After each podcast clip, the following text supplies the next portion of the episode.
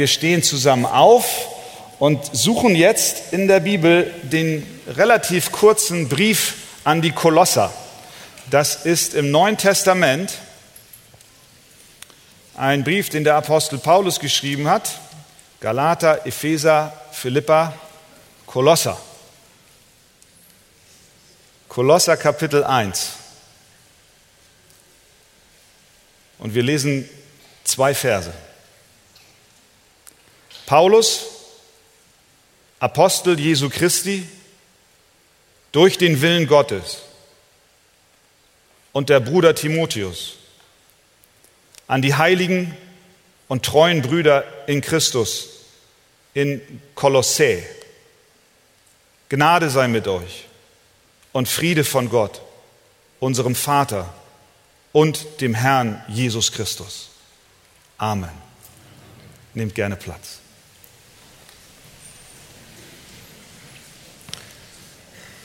Am letzten Sonntag haben wir die Predigtserie über das erste Buch Mose abgeschlossen. Wir haben letztes Jahr im Januar begonnen bei 1. Mose 1, Vers 1. Und im Juni des darauffolgenden Jahres, also am letzten Sonntag dann in Kapitel 50, diese Predigtserie abgeschlossen.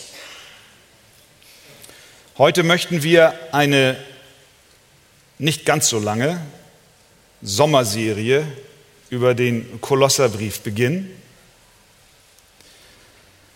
Und ich möchte, bevor wir inhaltlich einsteigen, ihr seht, der Kolosserbrief hat vier Kapitel, ist von der Textmenge im Vergleich zu den 50 Kapiteln des ersten Buches Mose relativ überschaubar.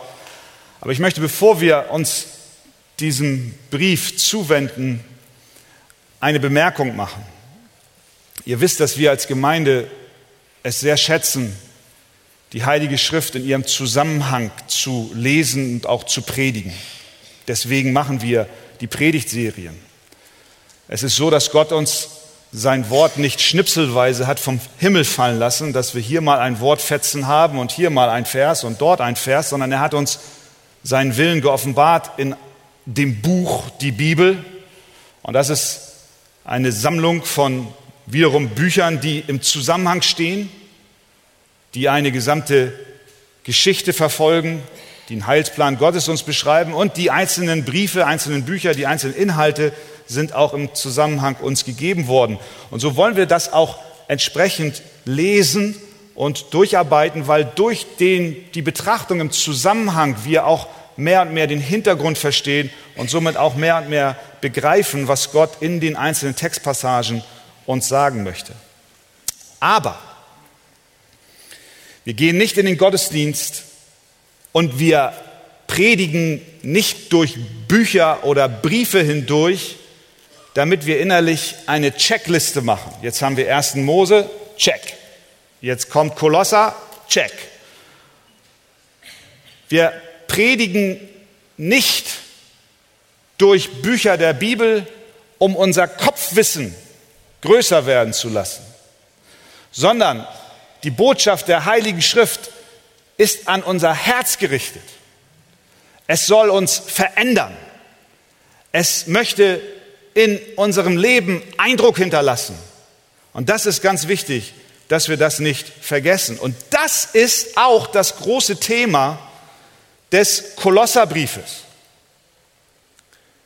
Der Apostel Paulus schreibt den Christen dort, um sie zu ermutigen und zu ermahnen, die Wahrheiten Gottes in ihrem Leben anzuwenden.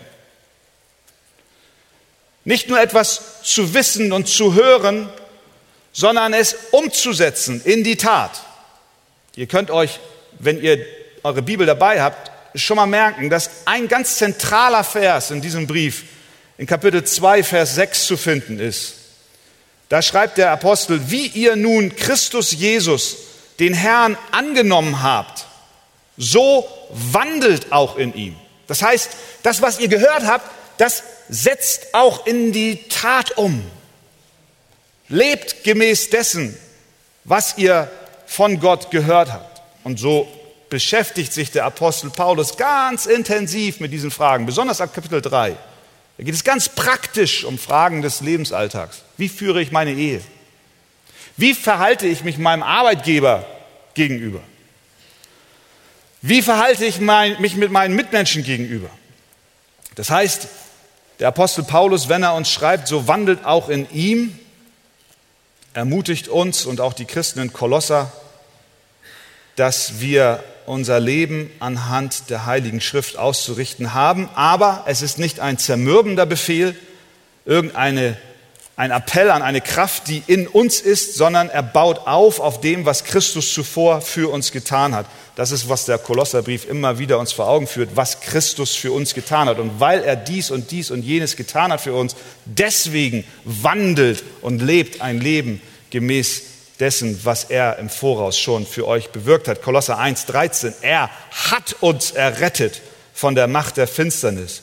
Und er hat uns versetzt in das Reich seines lieben Sohnes. Hat Christus schon getan. Kolosser 1, Vers 20. Er hat uns versöhnt. Kolosser 2, Vers 13. Er hat uns, die wir tot waren, lebendig gemacht. Er hat den Schuldbrief getilgt. Er hat ihn weggetan und an das Kreuz geheftet. All diese wunderbaren Verheißungen und vor allen Dingen Bemerkungen über das, was Christus schon getan hat. Dieser Kolosserbrief ist nicht ein alter, verstaubter Brief, den wir nun ausquetschen müssen und herausfinden müssen, was hat der uns zu sagen, sondern er ist ganz aktuell. Denn das, was die Christen in Kolossee hören mussten, das müssen auch die Christen heute im 21. Jahrhundert in Hamburg hören, denn wir haben dieselben Herausforderungen wie sie auch. Aber der Reihe nach kurzer Überblick über den Brief, bevor wir dann in die Verse 1 und 2 im Detail einsteigen. Was war der Auslöser, dass der Apostel Paulus diesen Brief geschrieben hat? Ich versuche jetzt mal, ah, das geht ja gut. Da haben wir schon. Kennt ihr das? Google Maps. Können wir das Licht dahinter ein bisschen äh, äh, dimmen? Ihr seht, das ist die Türkei. Dieser Punkt da, der grüne, der rote, das ist der Ort, wo die Stadt Kolossä liegt. In der Türkei. Und äh, dort gab es eine Gemeinde. In der Nähe von Kolossä ist auch Laodicea. Die Gemeinde kennen wir aus, dem, aus der Offenbarung. Es ist ein Tal, ein Flusstal. Und dort gab es eine Gemeinde. Sie war nicht weit entfernt von, wie kriege ich das weiter? Ah, ihr seht, nicht weit entfernt ist Ephesus. Da hat Google Maps uns eine Straße eingezeichnet. Kolossee, Ephesus. 200 Kilometer entfernt, diese Gemeinde. Wir wissen, Paulus war in Ephesus und dort hat er mehrere Jahre gepredigt und gedient.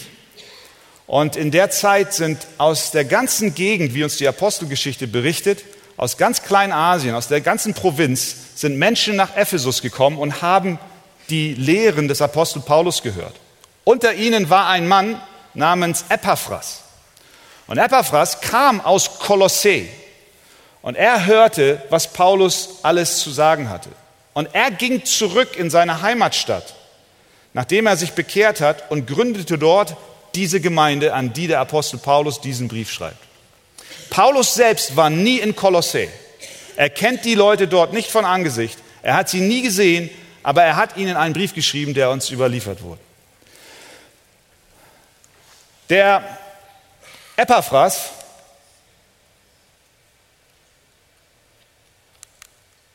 ah, der machte sich eines Tages auf den Weg von Kolossä nach Rom.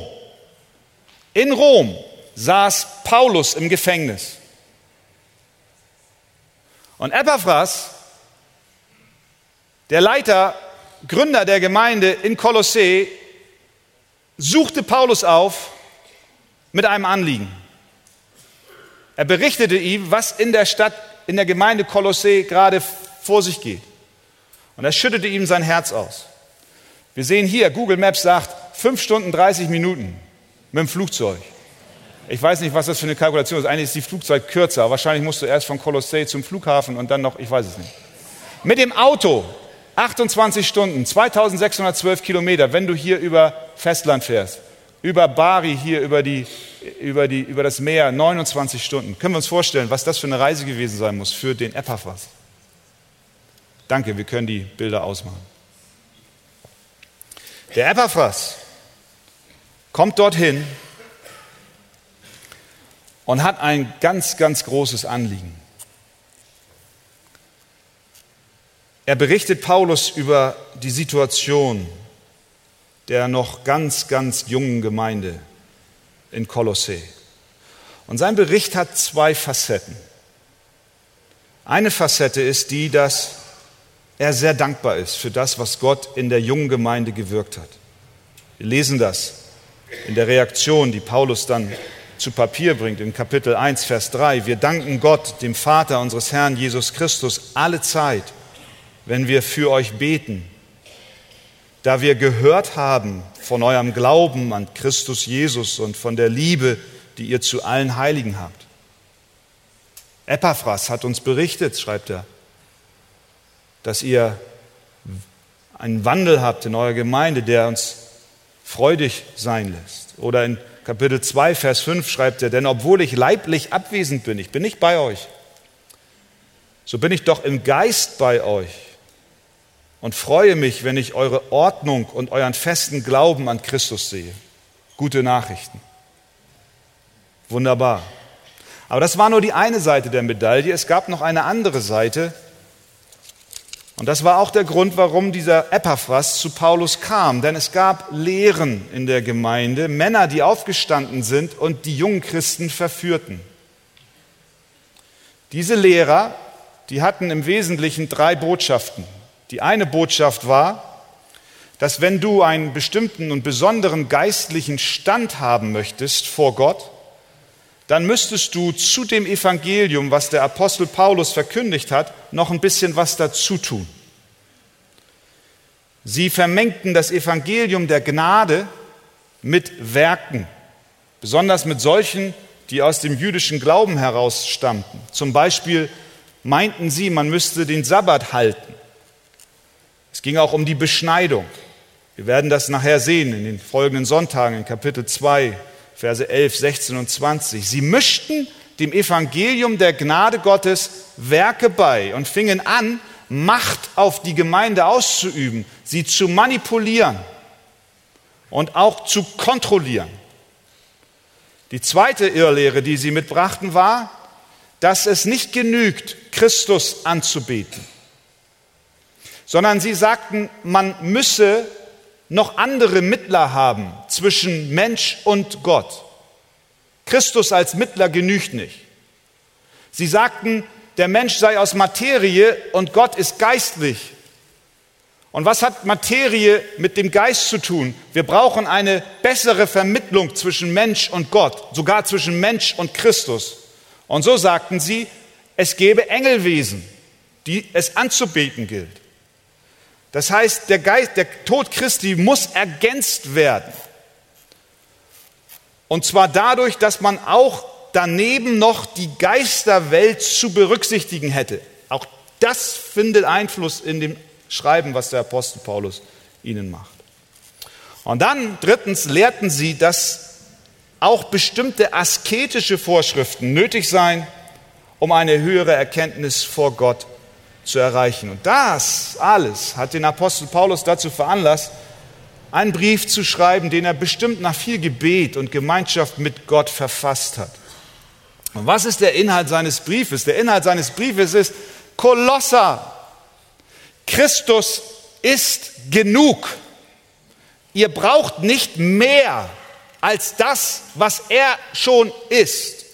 Und so haben wir in Kapitel 1 dieses diese Hymne, diesen Lobgesang auf Gott ab Vers 15, dieser Christus ist das Ebenbild des unsichtbaren Gottes, der Erstgeborene, der über alle Schöpfung ist.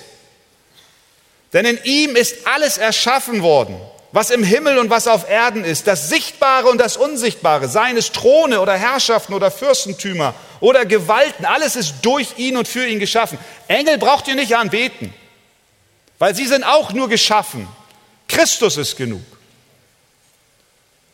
Und er ist vor allem, sagt er, und alles hat seinen Bestand in ihm. Ihr braucht auch durch eure Werke nichts hinzuzufügen, weil Christus alles ist. Das ist eine ganz wichtige Botschaft.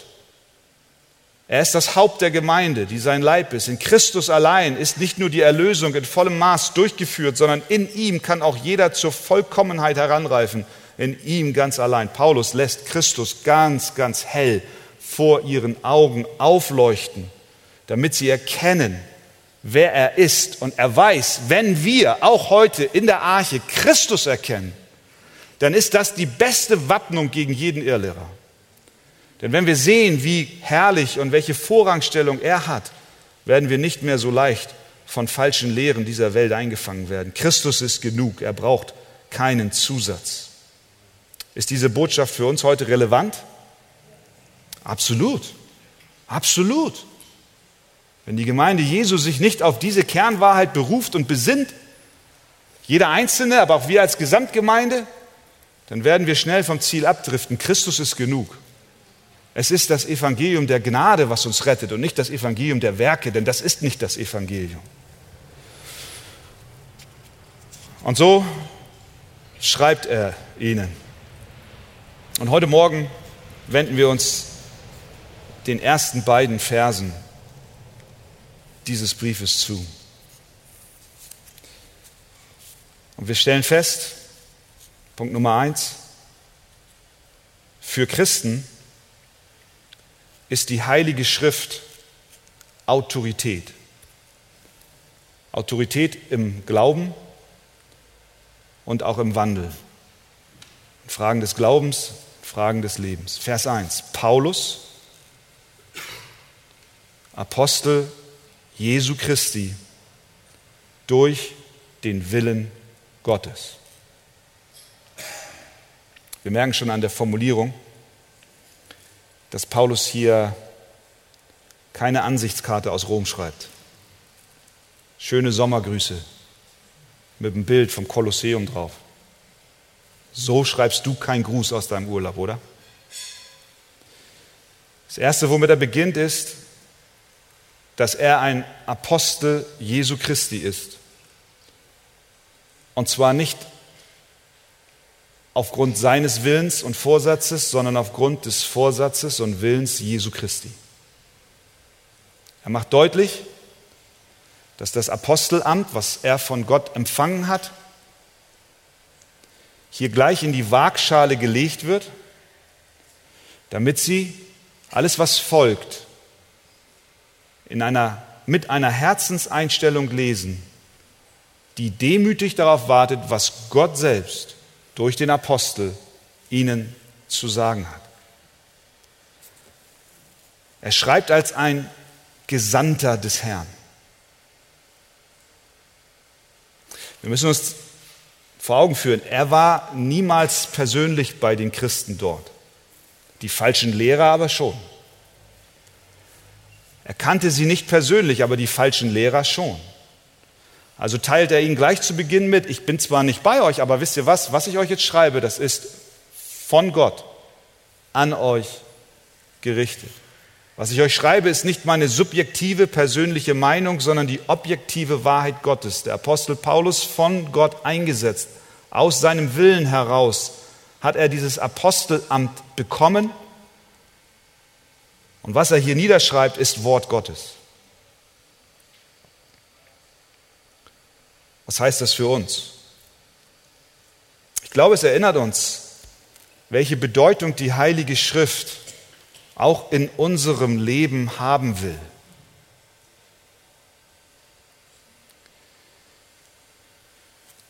Wir haben eingangs gesehen, dass der Kolosserbrief uns ganz praktisch anspricht und verändern möchte. Doch damit er es tun kann, muss uns gleich zu Beginn klar sein, aus welcher Feder dieser Brief wirklich stammt. Wir mögen über so einen Eingangssatz hinweggehen und sagen, naja, das ist ja immer so, wie er die Briefe eröffnet. Nein, nein, wir müssen hier stehen bleiben und innehalten und sagen, was, was heißt das? Der Apostel Jesu Christi durch den Willen Gottes.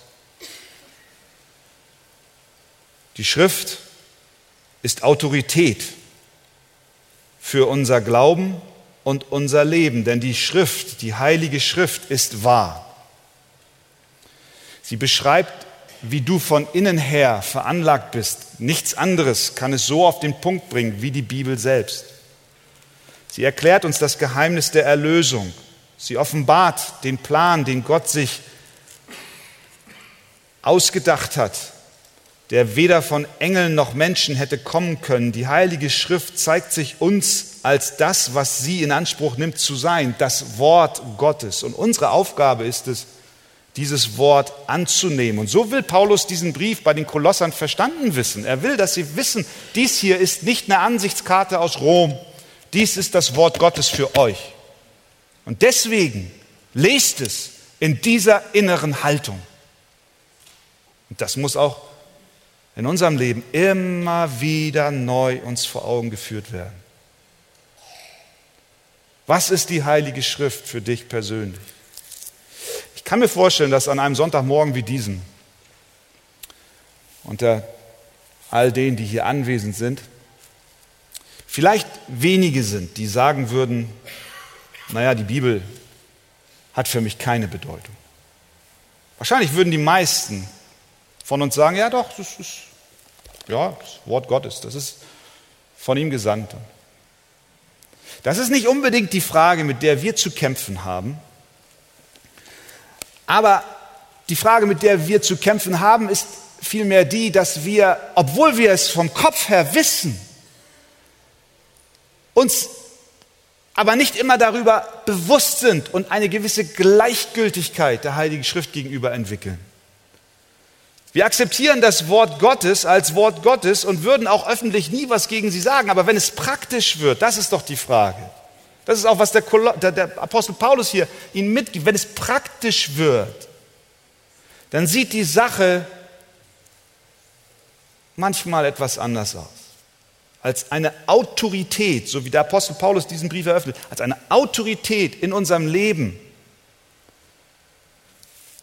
wollen wir die Bibel vielleicht nicht immer haben. Ja, sie ist das Wort Gottes, aber vielleicht bist du heute Morgen hier, bekennst es mit deinen Lippen, aber dein Leben steht im Widerspruch zu der Heiligen Schrift, so als hätte sie keinen Einfluss auf dein Leben, als wäre sie doch nur eine Ansichtskarte aus Rom. Aber das Kennzeichen eines Christen ist die Liebe zum Wort Gottes. Wir möchten nicht nur es hören, sondern wir möchten es leben. Und so frage ich dich und ich frage auch mich, ich schließe mich da vollkommen mit ein, wie ist deine, wie ist meine Einstellung zur Heiligen Schrift? Ist sie eine Ansichtkarte aus alten Zeiten? Ganz nett, ein Stück weit auch besonders.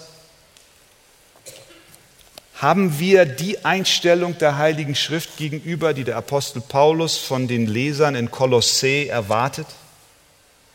Schlagen wir sie auf mit einem demütigen Herzen? Sind wir bereit, sich von ihr verändern zu lassen? Darf sie dich korrigieren? Darf sie dich ermutigen? Ja.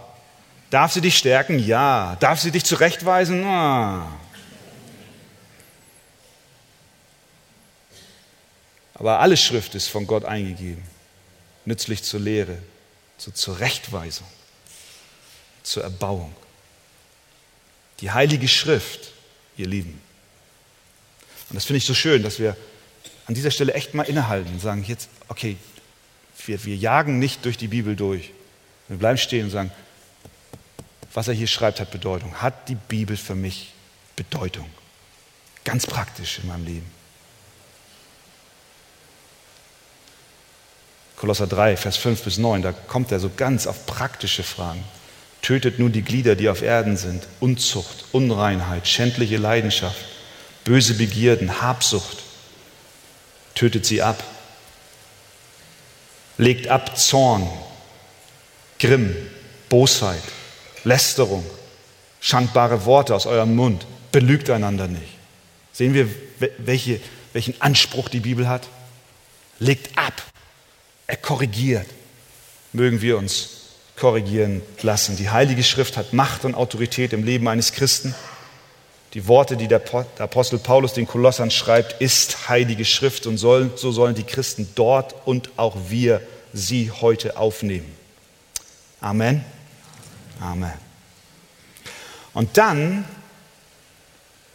beschreibt er die Christen noch weiter und sagt uns, was sie kennzeichnet. Erstens, sie haben die Heilige Schrift als Autorität in ihrem Leben. Zweitens, Christen sind abgesondert. Schauen wir nochmal in den Text. Paulus, Apostel Jesu Christi, durch den Willen Gottes und der Bruder Timotheus an die Heiligen und treuen Brüder in Christus in Kolossä. Ich weiß nicht, wie es dir geht, wenn du das liest. Wenn du liest von den Heiligen, wir denken dann an die Superheiligen, die, die sowieso schon alles richtig machen. Vielleicht denken wir an die, die besonders weit sind im Glauben und schon viele Erfahrungen mit Gott gemacht haben. Aber das Wort heilig heißt zunächst einmal schlicht und einfach abgesondert.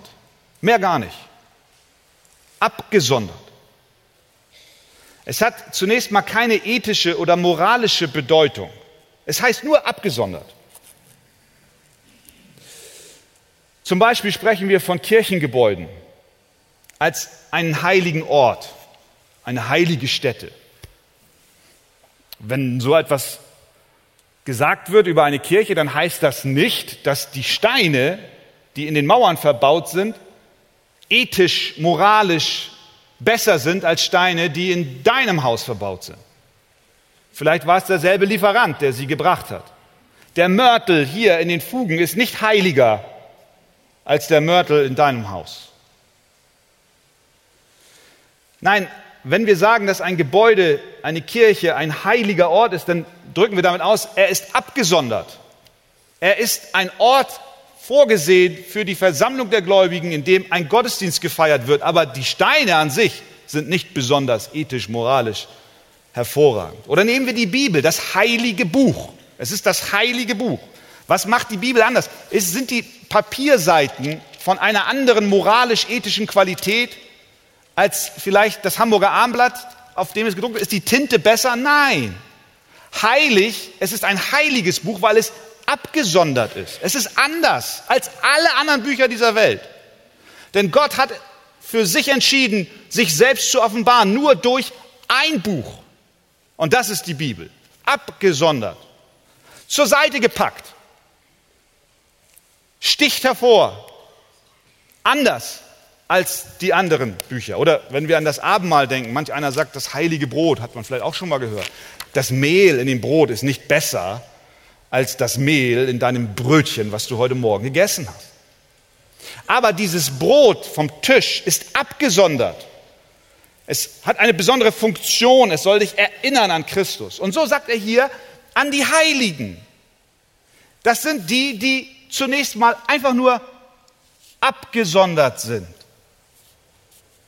Weißt du, dass du als ein Christ heilig bist? Dass du abgesondert bist. Er richtet sich nicht an außergewöhnlich heilige Menschen, die in der Gemeinde Kolossä sind. Er meint auch nicht die, die vielleicht dort besonders aktiv am Gemeindeleben teilnahmen. Er meint alle Glieder der Gemeinde, alle Glieder am Leib Christi. Sie sind von Gott abgesondert. Das ist wunderbar. Weißt du das? Dass du abgesondert bist. Das musst du dir mal vorstellen. Und merken wir, da, da kommt der Gedanke der Erwählung rein. Da kommen wir gar nicht drum rum an dieser Stelle. Wenn etwas abgesondert ist, wenn Gott sich entscheidet, durch sein Buch die Bibel zu sprechen und die Bibel absondert, dann ist das eine Entscheidung, die Gott getroffen hat. Und wenn Gott sich Menschen zuwendet und sagt, weißt du was, ich will dich absondern aus der Masse derer, die in ihren Sünden sterben, dann ist das ein Akt seiner freien Gnade, dann bist du plötzlich in seinen Augen aus dieser großen Menge zur Seite gestellt. An die Heiligen, du bist abgesondert. Ausge auserwählt. Das schreibt er dann auch später in Kapitel 3, Vers 12. So zieht nun an, als die Auserwählten Gottes. Ihr seid auserwählt. Als die, schreibt er dann weiter, die Heiligen, da sagt er, es bringt das in einen Zusammenhang, die Auserwählten, die Heiligen und Geliebten. Herzliches Erbarmen, Freundlichkeit, Demut, Sanftmut und Geduld. Wir können herzliches Erbarmen, Freundlichkeit, Demut, Sanftmut und Geduld nur anziehen, weil wir abgesondert sind. Du bist abgesondert. Wenn du an Christus glaubst, dann bist du vor Grundlegung der Welt erwählt. Dann hat er einen Plan mit dir. Dann hat er gesagt, ich will dich haben. Ich will dich retten. Ich will dich lieben. Ich will dich erlösen. Ich will dich neu machen. Ich will dich frei machen. Ich will dich versetzen aus, des, aus dem Reich der Finsternis in das Reich meines geliebten Sohnes. An die Heiligen. Nicht nur in Kolossee, sondern an die Heiligen der Arche in Hamburg heute Morgen. Gehörst du dazu? Können wir uns darüber freuen? Wir sind abgesondert von Gott auserwählt. Aber was bedeutet das? Was muss das bedeutet haben für die Christen in Kolossee? Umgeben von falschen Lehrern, in einer Stadt lebend, die in dem Tal zwischen den Bergen angesiedelt waren, wo Städte wie Laodicea und auch Hierapolis war, Städte, die bekannt waren, auch für Unmoral. Der Apostel erinnert sie und auch uns heute, denn die Welt, in der wir leben, ist nicht besser. Ihr seid abgesondert. Ihr seid auserwählt. Ihr seid errettet von der Macht der Finsternis. Er hat euch versetzt in das Reich seines lieben Sohnes, in dem wir die Erlösung haben, nämlich die Vergebung der Sünden. Ihr lieben Kolosser, ihr lieben Christen der Arche, ihr seid Heilige, ihr seid herausgerufen. Und wenn Gott es war, der euch rief, dann wird, wird er auch dafür Sorge tragen, dass ihr das Ziel erreicht.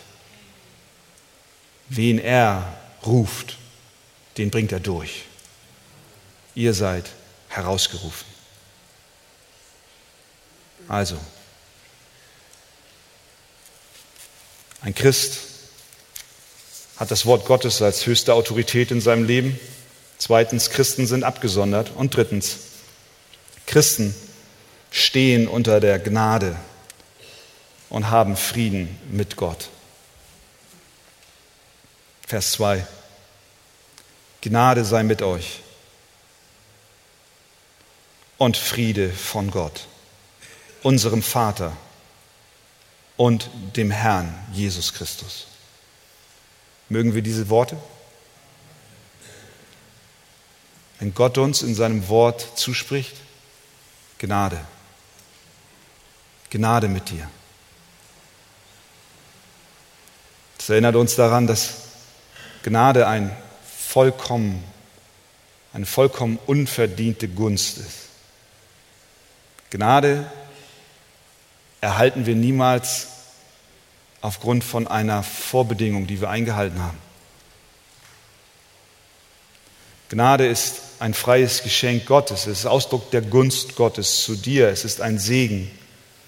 Im biblischen Sinn ist Gnade etwas, was von einem höher gestellten auf einen niedriger gestellten fällt die hier genannte Gnade spricht von der Gunst Gottes, den Segen, den der erfährt, der unter der Gunst Gottes lebt. Gnade mit dir.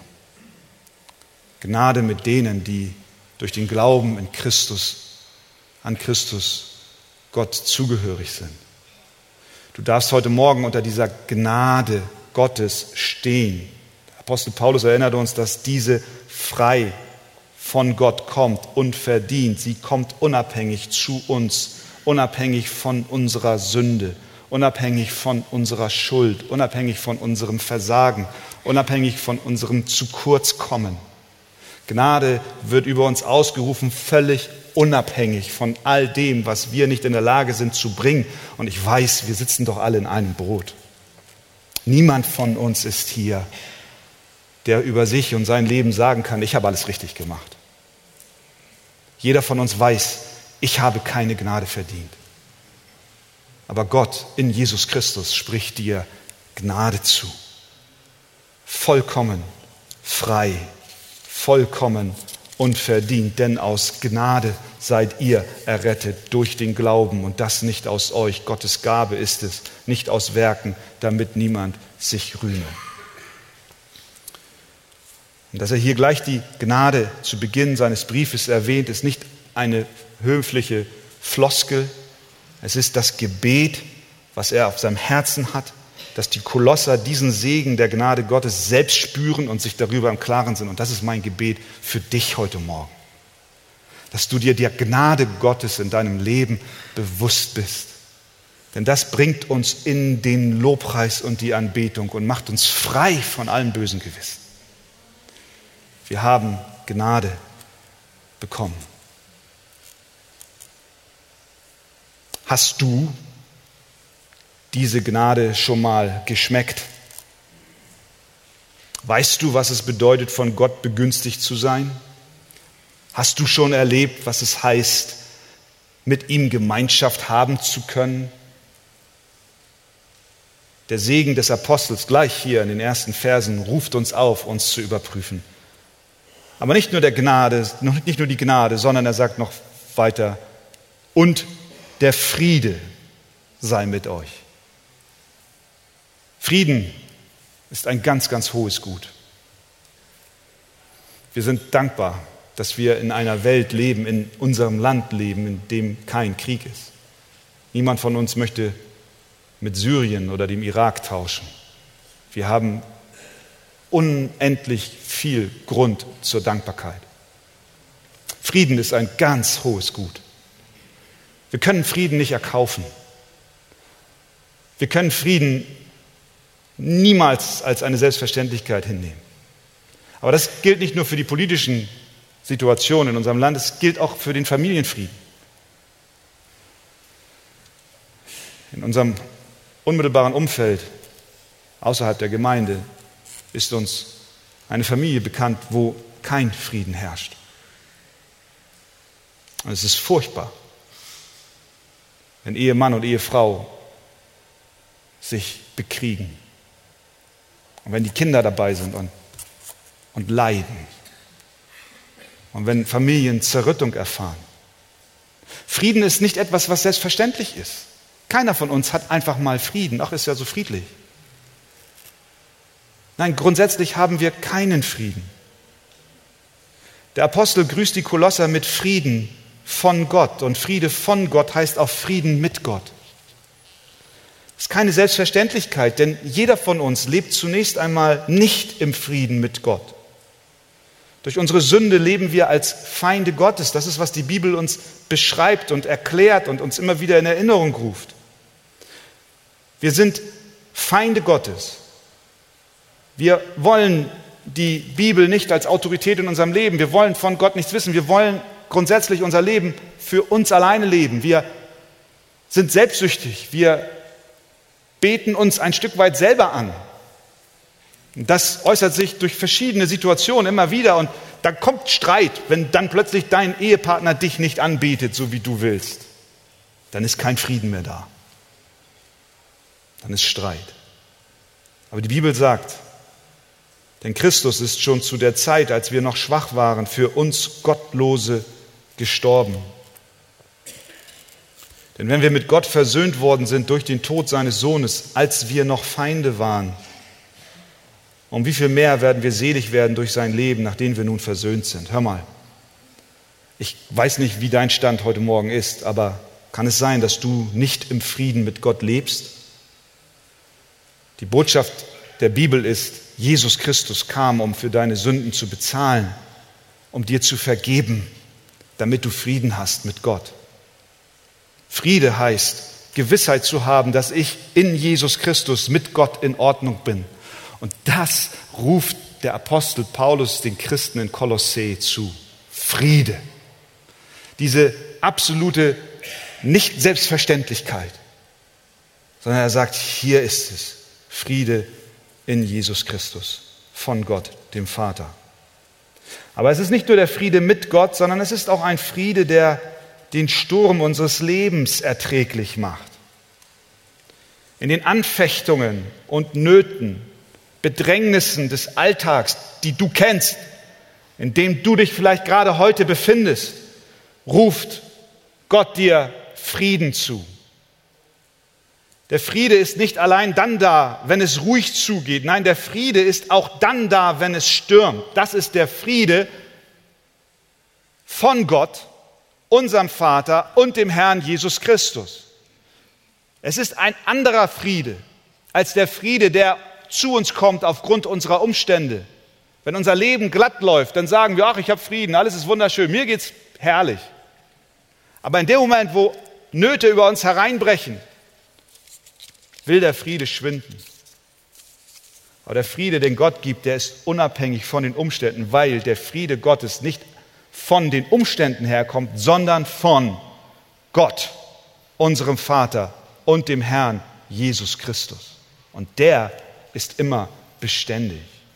Es ist ein Friede, der Hiob das Leben gerettet hat, als eine schlechte Nachricht nach der anderen über ihm hereinbrach.